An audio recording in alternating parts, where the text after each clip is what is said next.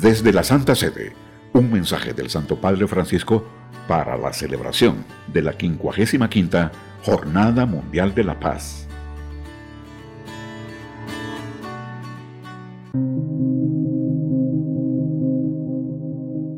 Literal 3. La instrucción y la educación como motores de la paz. El presupuesto para la instrucción y la educación, consideradas como un gasto más que como una inversión, ha disminuido significativamente a nivel mundial en los últimos años. Sin embargo, estas constituyen los principales vectores de un desarrollo humano integral. Hacen a la persona más libre y responsable y son indispensables para la defensa y la promoción de la paz. En otras palabras, la instrucción y la educación son las bases de una sociedad cohesionada, civil, capaz de generar esperanza, riqueza y progreso. Los gastos militares, en cambio, han aumentado, superando el nivel registrado al final de la Guerra Fría, y parecen destinados a crecer de modo exorbitante.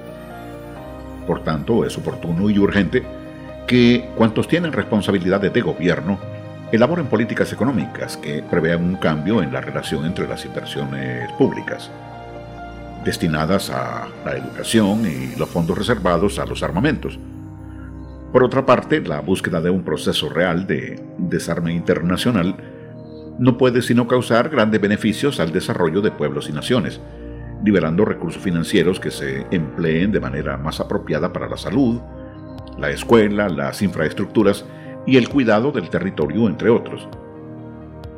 Me gustaría que la inversión en la educación estuviera acompañada por un compromiso más consistente orientado a promover la cultura del cuidado, esta cultura, a las fracturas de la sociedad y a la inercia de las instituciones, puede convertirse en el lenguaje común que rompa las barreras y construya puentes. Un país crece cuando sus diversas riquezas culturales dialogan de manera constructiva.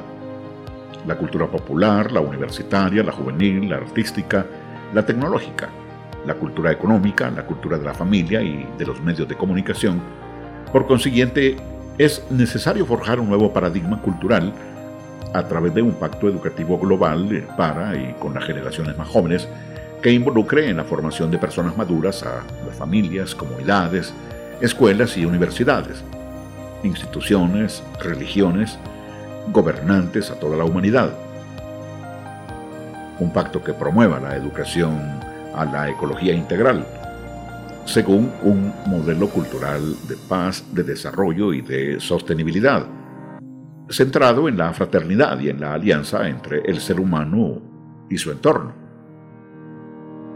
Invertir en la instrucción y en la educación de las jóvenes generaciones es el camino principal que las conduce por medio de una preparación específica a ocupar de manera provechosa un lugar adecuado en el mundo del trabajo. Literal 4. Promover y asegurar el trabajo construye la paz. El trabajo es un factor indispensable para construir y mantener la paz. Es expresión de uno mismo y de los propios dones, pero también es compromiso, esfuerzo, colaboración con otros, porque se trabaja siempre con o por alguien. En esta perspectiva marcadamente social, el trabajo es el lugar donde aprendemos a ofrecer nuestra contribución por un mundo más habitable y hermoso la situación del mundo del trabajo, que ya estaba afrontando múltiples desafíos, se ha visto agravada por la pandemia del COVID-19. Millones de actividades económicas y productivas han quebrado. Los trabajadores precarios son cada vez más vulnerables. Muchos de aquellos que desarrollan servicios esenciales permanecen aún más ocultos a la conciencia pública y política. La instrucción a distancia ha provocado en muchos casos una regresión en el aprendizaje y en los programas educativos. Asimismo, los jóvenes que se asoman al mercado profesional y los adultos que han caído en la desocupación afrontan actualmente perspectivas dramáticas. El impacto de la crisis sobre la economía informal que a menudo afecta a los trabajadores migrantes ha sido particularmente devastador. A muchos de ellos las leyes nacionales no los reconocen. Es como que si no existieran. Tanto ellos como sus familias viven en condiciones muy precarias, expuestos a diversas formas de esclavitud y privados de un sistema de asistencia social que los proteja. A eso se agrega que actualmente solo un tercio de la población mundial en edad laboral goza de un sistema de seguridad social o puede beneficiarse de él solo de manera restringida. La violencia y la criminalidad organizada aumentan en muchos países, sofocando la libertad y la dignidad de las personas envenenando la economía e impidiendo que se fomente el bien común. La respuesta a esta situación solo puede venir a través de una mayor oferta de las oportunidades de un trabajo digno. El trabajo, en efecto, es la base sobre la cual se construye en toda comunidad la justicia y la solidaridad. Por eso, no debe buscarse que el progreso tecnológico reemplace cada vez más el trabajo humano con lo cual la humanidad se dañaría a sí misma. El trabajo es una necesidad, parte del sentido de la vida en esta tierra, camino de maduración, de desarrollo humano y realización personal. Tenemos que unir las ideas y los esfuerzos para crear las condiciones e inventar soluciones, para que todo ser humano en edad de trabajar tenga la oportunidad de contribuir con su propio trabajo a la vida de la familia y de la sociedad, es más urgente que nunca que se promuevan en todo el mundo condiciones laborales decentes y dignas, orientadas al bien común y al cuidado de la creación. Es necesario asegurar y sostener la libertad de las iniciativas empresariales y al mismo tiempo impulsar una responsabilidad social renovada para que el beneficio no sea el único principio rector. En esta perspectiva hay que estimular, acoger y sostener las iniciativas que instan a las empresas al respeto de los derechos humanos fundamentales de las trabajadoras y los trabajadores, sensibilizando en ese sentido no solo a las instituciones, sino también a los consumidores, la sociedad civil y a las realidades empresariales. Estas últimas, cuanto más conscientes son de su función social, más se convierten en lugares en los que se ejercita la dignidad humana participando así a su vez en la construcción de la paz. En este aspecto, la política está llamada a desempeñar un rol activo, promoviendo un justo equilibrio entre la libertad económica y la justicia social.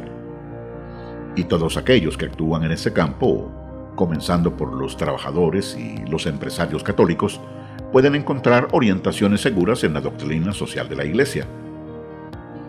Queridos hermanos y hermanas, Mientras intentamos unir los esfuerzos para salir de la pandemia, quisiera renovar mi agradecimiento a cuantos se han comprometido y continúan dedicándose con generosidad y responsabilidad a garantizar la instrucción, la seguridad y la tutela de los derechos para ofrecer la atención médica, para facilitar el encuentro entre familiares y enfermos, para brindar ayuda económica a las personas indigentes o que han perdido el trabajo Aseguro mi recuerdo en la oración por todas las víctimas y sus familias, a los gobernantes y a cuantos tienen responsabilidades políticas y sociales, a los pastores y a los animadores de las comunidades eclesiales, así como también a todos los hombres y mujeres de buena voluntad.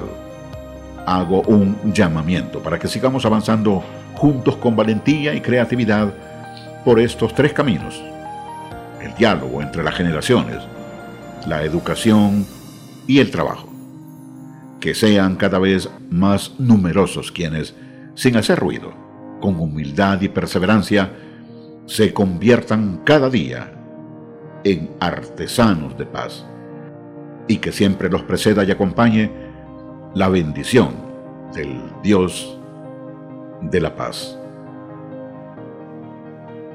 Vaticano, diciembre de 2021 su Santidad Francisco.